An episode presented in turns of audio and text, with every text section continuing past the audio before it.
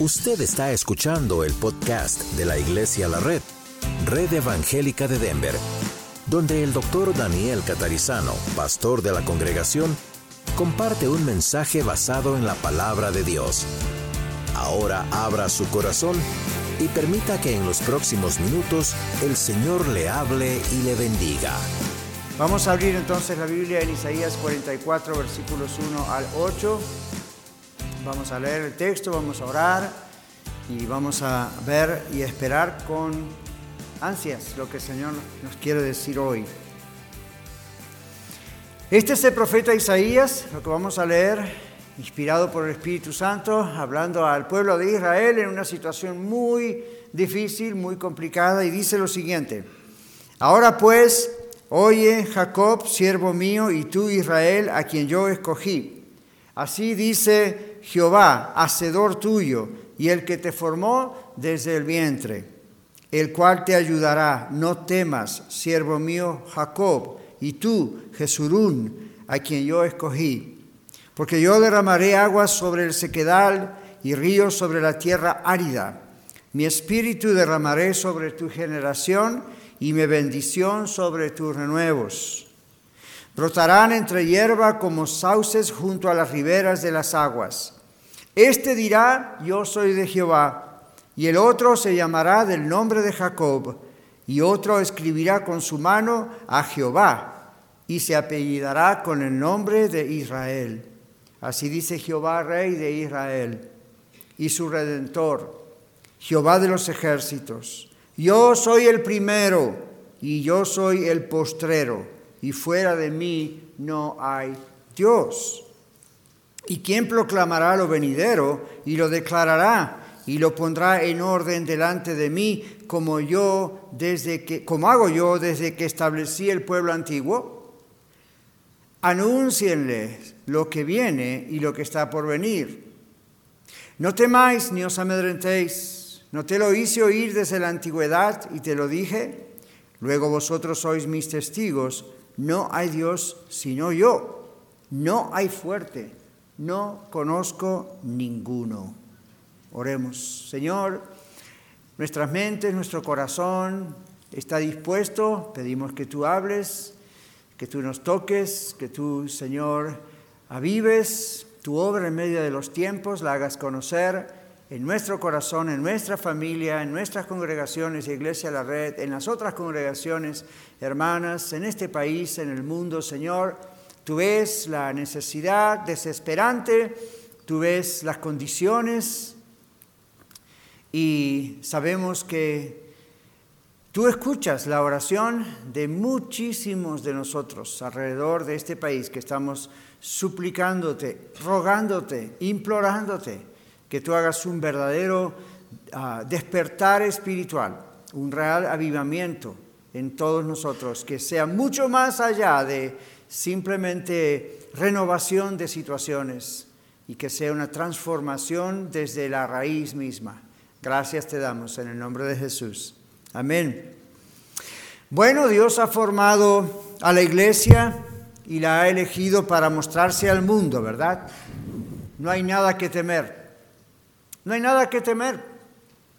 Aun cuando como Israel, la iglesia a nivel general pasa por etapas duras, la iglesia me refiero a nivel en todo el mundo, en nuestro país, en nuestro estado, pasa por etapas duras de disciplina y de corrección debido a la desobediencia, debido a la idolatría, como ocurrió con Israel. De todas maneras, Dios perdona, Dios restaura, Dios reaviva por amor a su nombre, no porque lo merezcamos. En el libro de Isaías varias veces y en el libro de Ezequiel varias veces se menciona, y en el libro de Jeremías, esa expresión donde Dios dice, lo voy a hacer no por ustedes, lo voy a hacer por amor a mi nombre. Y eso es muy importante de comprenderlo. Usted y yo en realidad no merecemos nada. Todo lo que tenemos es por gracia de Dios. Y cuando estamos pidiendo por un despertar espiritual, por la conversión de familiares, amigos, etcétera, por tantas cosas, Dios lo va a hacer por amor a sí mismo. Eso suena extraño para nosotros como seres humanos, suena arrogante, suena vanidoso, pero no es así, porque Dios ha creado la humanidad para Él. Usted y yo hemos sido criados para y creados para alabanza de la gloria de Dios, como dice el libro de Efesios capítulos 1 y 2. Bueno, pero hoy la iglesia alrededor del mundo pasa por una prueba que por un lado es persecución, es la persecución profetizada por el mismo Señor Jesús. Por otro lado, es el castigo y la disciplina por la idolatría, la corrupción. La idolatría no es solamente inclinarse a orar a imágenes. Eso es idolatría, por cierto, y está prohibido por la ley de Dios. Pero hay muchas cosas que son idolatría.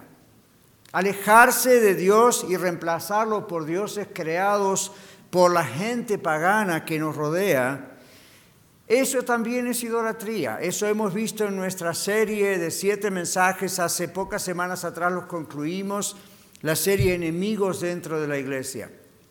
Y vimos cómo han penetrado y penetran las iglesias cristianas en todo el mundo y nosotros no somos excepción en Estados Unidos, por supuesto que no, al contrario, aquí a veces es el semillero de muchas de esas eh, herejías que se han infiltrado en las iglesias y hemos entrado en una especie de adulterio espiritual. Por momentos da la impresión que la iglesia a nivel general ha perdido su influencia en el mundo, ¿verdad? Da esa impresión especialmente en Estados Unidos, donde la historia americana es tan embebida de cristianismo y hoy en día hay un rechazo al cristianismo, la impresión que da a muchos es que la iglesia se está apagando, que el cristianismo ya no tiene la influencia que debería tener como la tuvo en un tiempo. Pero saben, Dios ha prometido restaurar a su esposa. Dios ha prometido restaurar a la iglesia y lo que Dios promete lo cumple. Solo Dios salva. Solo Dios salva. Si usted mira en su Biblia, en la página anterior, Isaías 43, 11, dice el Señor, yo, yo Jehová, yo el Señor, y fuera de mí no hay quien salve. Entonces, ¿para qué buscar tantas soluciones en lugares donde no se pueden encontrar soluciones? En esas cisternas rotas que no contienen agua, como dice la Biblia en otro texto, y se lo dijo también a este pueblo de Israel, ¿para qué buscar donde no hay agua? Y posiblemente el COVID y el no COVID y tantas otras cosas que andan pasando aquí con la economía y con el gobierno y con la inmoralidad legalizada y tantas cosas, finalmente van a llevar a mucha gente a Dios. Van a llevarlos a darse cuenta que no hay otra solución, que no hay otro camino. Los avivamientos del cual hablaba este amigo allí en el video, en todos los casos, como él dijo, hubo oración antes, pero no fue una oración sencilla, fue una oración apasionada de una iglesia desesperada al ver a su alrededor, en su lugar, en su país o ciudad o estado, la degeneración, la corrupción, la violencia, el engaño y los grandes problemas y llegaron a la conclusión bíblica de que nadie más puede salvar sino Dios. Es triste, ¿no es cierto?, que una iglesia tenga que llegar, o un grupo de iglesias, como en aquel caso, tengan que llegar a esa conclusión cuando ya está en la Biblia.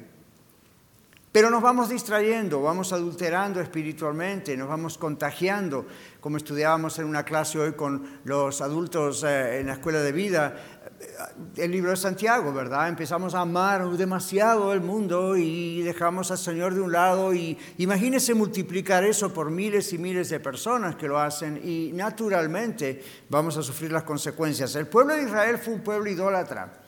Estaban en el cautiverio de Egipto, adoraban a los dioses de los egipcios. Estaban en el cautiverio de Babilonia, adoraban a los dioses babilónicos, babilonios. Y Dios les dice, no, no importa en qué medio ambiente ustedes están, es más, están en el cautiverio por desobediencia a mí. Lo peor que pueden hacer es contagiarse de las costumbres paganas, es adorar a otros dioses en vez de buscarme a mí. Y Dios apela a la historia y les dice, recuerden, cuando estaban en Egipto, tantos, tantos años, como cuando la opresión del enemigo fue tan grande, rogaban a mí y yo les envié un Salvador. No era Cristo, pero un ejemplo de lo que Cristo iba a hacer hacia el futuro. Así que por momentos parece que la iglesia hubiese perdido su influencia en el mundo y sin duda que hemos perdido cierta credibilidad, pero Dios ha prometido restaurarnos y yo sé que Dios lo hará porque Dios no miente. Ahora, las crisis, las crisis, inclusive las que pagamos por ser desobedientes o idólatras o corruptos, apartarnos de Dios, ¿se dio cuenta que las crisis nos hacen ver que realmente necesitamos al Salvador? La Biblia relata la historia de Jacob e Isaías aquí lo menciona. Jacob en un momento, dice Génesis 32, 28, que parecía estar completamente derrotado. Sin embargo, resultó que había obtenido la victoria y la bendición.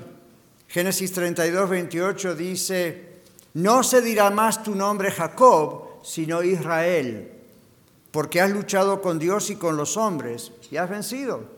Eso no significa que Jacob era más poderoso que Dios, significa que Jacob insistió. No te dejaré hasta que tú me bendigas, dijo Jacob, famosas palabras. Y aún herido y aún cojeando por esa lucha, fue bendecido. La Biblia relata esta historia de Jacob no es de extrañarse esa lucha y no es de extrañarse la victoria de Jacob. ¿Por qué? Porque eso ocurre en cada gran crisis espiritual. Cuando usted oyó una iglesia, pasamos por una gran crisis, oh, si vamos a la rodilla, ¿verdad que sí? Ya, ya. Las reuniones de oración se llenan cuando hay una crisis. En los hogares hay más oración cuando hay una crisis. Los individuos oramos más cuando hay una crisis, cuando el médico nos dice que puede haber una enfermedad mortal, o cuando puede haber COVID, o cuando nos falla el trabajo, etc. Uno, recurre a Dios y está bien, eso es lo que tenemos que hacer. Jacob tenía sus propios problemas y, y bueno, tuvo ahí un encuentro muy especial con Dios. La pregunta es, ¿por qué hay que esperar sufrir para eso? Pero eso es tema para otro mensaje. La Biblia relata que en su momento Jacob tuvo una lucha y sin embargo Dios le dio victoria. Este texto de Isaías que usted y yo acabamos de leer y los que están viéndonos también en video, este texto nos dice que aunque el pueblo de Israel se había corrompido confiando en los ídolos que adoraban sus captores, Dios les da la promesa de una gran liberación. Y le dice, no tengas miedo. Usted leyó recién eso conmigo, no tengas miedo. ¿Por qué le dice esto? Los israelitas pensaban que Dios los había abandonado. Hoy en día hay muchas iglesias, muchos cristianos que tienen esa sensación, saben que Dios no los puede abandonar, pero tienen esa sensación y se preguntan, ¿dónde estás tú, oh Dios? Escucho muchas veces en este país cristianos que están diciendo, ¿por qué Dios está permitiendo esto, esto o aquello otro? ¿Dónde está Dios? Dios no nos ha abandonado. Dios tiene sus tiempos y en sus tiempos Dios espera el momento clave, el momento justo, para que nadie se lleve la victoria cuando Él la da. Dios les dijo a Israel que desde el momento que los había organizado como nación, Él estaba protegiéndolos. Dios les dijo que Él estaba por hacer algo grande. Destruir Babilonia fue lo que estaba diciendo y darles la liberación.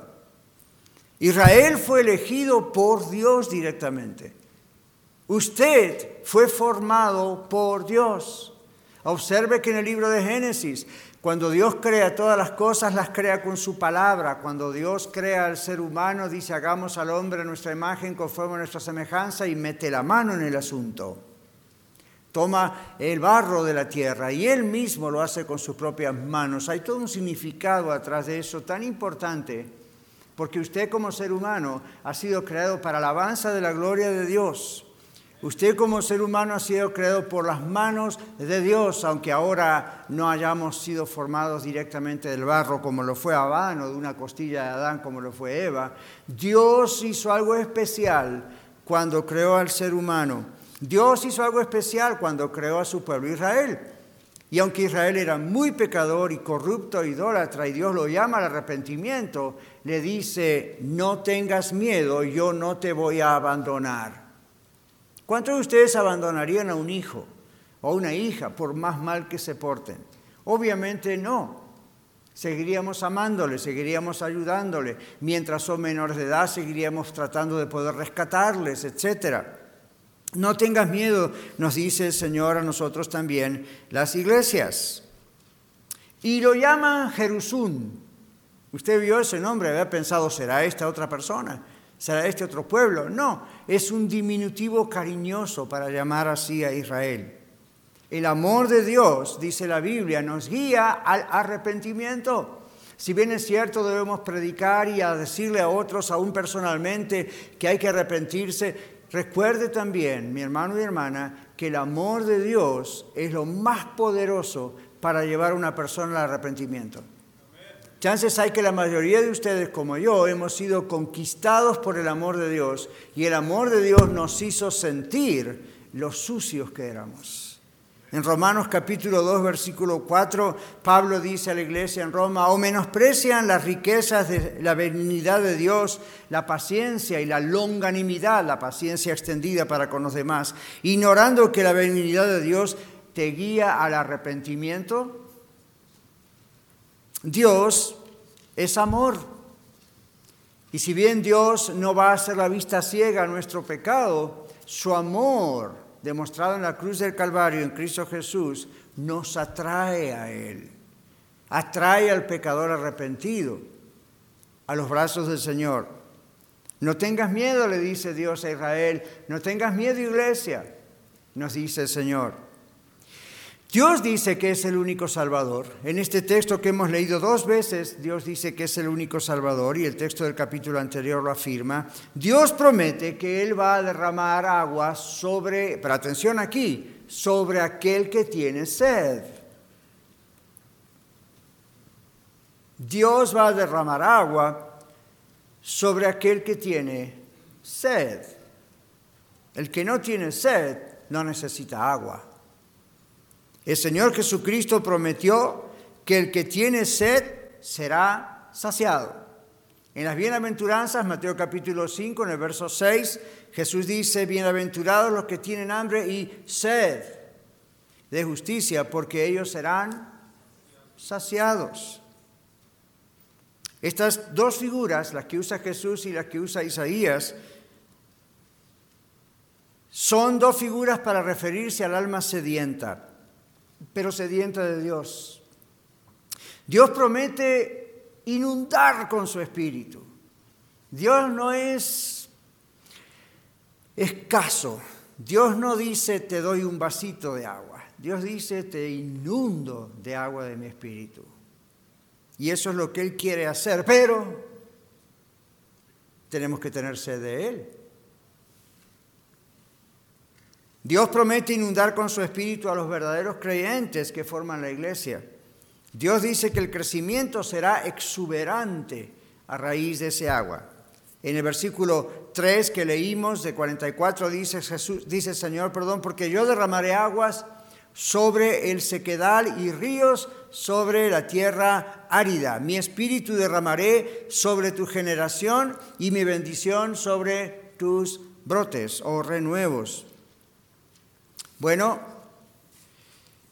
en su venida a la tierra, nuestro Señor Jesucristo tomó esta comparación en varias ocasiones y la usó para referirse a todos aquellos que le sigan. En Juan capítulo 3, versículos 5 al 7 leemos, respondió Jesús, de cierto, de cierto te digo, a menos que nazcas del agua y del espíritu, uno no puede entrar en el reino de Dios. Lo que ha nacido de la carne, carne es lo que ha nacido del Espíritu, Espíritu es. No te maravilles de que te dije, es necesario nacer de nuevo, o te es necesario nacer de nuevo. En Juan capítulo 4, versículo 10 y 11 respondió Jesús y le dijo, si conocieras el don de Dios, esto se lo dice a la samaritana, ¿y quién es el que te dice, dame de beber? Tú le pedirías y él te daría agua viva. En Juan capítulo 7, versos 37 al 39, Jesús dice, si conocieras el don de Dios otra vez, ¿y quién es el que te dice, dame de beber? Tú le pedirías. Y así varias veces el Señor utiliza el caso o el ejemplo del agua, la analogía del agua, igual que en el Antiguo Testamento lo hace en este caso Dios a través de Isaías. El agua solo se vierte sobre la persona que tiene sed de ella. El agua aviva la vida vegetal dormida. Nosotros sabemos aún en Colorado que hasta los árboles necesitan agua en el invierno. Si no lo sabía, ahí tiene una lección de botánica. Los árboles también necesitan agua en el invierno. Yo no sabía esto cuando vivía en Texas. Es otro suelo, es otra cosa. Aquí necesitan agua, no todos los días, como en el verano o en la primavera, pero necesitan agua. Estos días estábamos en el rancho La Red y estábamos observando los árboles y son árboles viejos, son hermosos, pero algunos están queriendo secar y alguien nos dijo necesitan agua. Y yo pensé, bueno, estas raíces van bastante profundas y toman agua, necesitan agua, más vale que les ponga agua. All right, les pongo agua. Porque tienen sed y sus hojas empiezan a manifestar, empiezan a manifestar que tienen sed. Bueno, el agua solo se vierte cuando alguien tiene sed porque necesita el agua. Dios les dice a Israel y a nosotros, tu vida será avivada por la fresca gracia de Dios. Es otra forma de traducirlo. Tu vida será como un árbol plantado junto a corrientes de agua. ¿Le suena parecido? ¿Le suena? Sí, porque ese es el Salmo 1.3. Qué interesante que el libro de los Salmos comienza diciendo cosas así. Salmo 1.3 dice, bienaventurado el varón que no anduvo en consejo de malos, comenzando el verso 1, ni estuvo en camino de pecadores, ni en silla de burladores o encarnecedores se ha sentado, sino que en la ley de Jehová está su delicia, su deleite. Y en su ley medita de día y de noche. Será como árbol plantado junto a corrientes de agua, que da su fruto en su tiempo y su hoja no cae, y todo lo que hace prosperará. En todos los años que tengo en Colorado y la cantidad de veces que he ido a Golden o a Boulder, donde los ríos están fluyendo todo el tiempo y hay árboles a sus dos riberas, nunca he visto un árbol seco hasta ahora. Y me acuerdo del Salmo 1. El Señor dice eso, la promesa de ser fructífero en los caminos de Dios, disfrutar la gracia de Dios al máximo. Dios le dice a Israel, Dios le dice a la iglesia, no temas, yo te ayudaré, vas a ser renovado. Usted dice, no sé cómo orar, acérquese al Señor. Dios le dice, yo te voy a ayudar. Yo tengo mi espíritu ahí. Si usted conoce a Cristo Jesús, tiene el Espíritu Santo en su vida desde el momento de conocer a Cristo Jesús. Pero tal vez el Espíritu de Dios, el Espíritu Santo, esté contristado en su vida. Por muchas razones. Y usted está escuchando este mensaje y usted está diciendo, ya, el Espíritu me está convenciendo en este momento de que es así. Pídale perdón al Señor, no espere ni al final del servicio. Pídale, Señor, perdóname. Muchas gracias por escuchar el mensaje de hoy. Si tiene alguna pregunta en cuanto a su relación personal con el Señor Jesucristo o está buscando unirse a la familia de la Iglesia La Red, por favor no duden en contactarse con nosotros.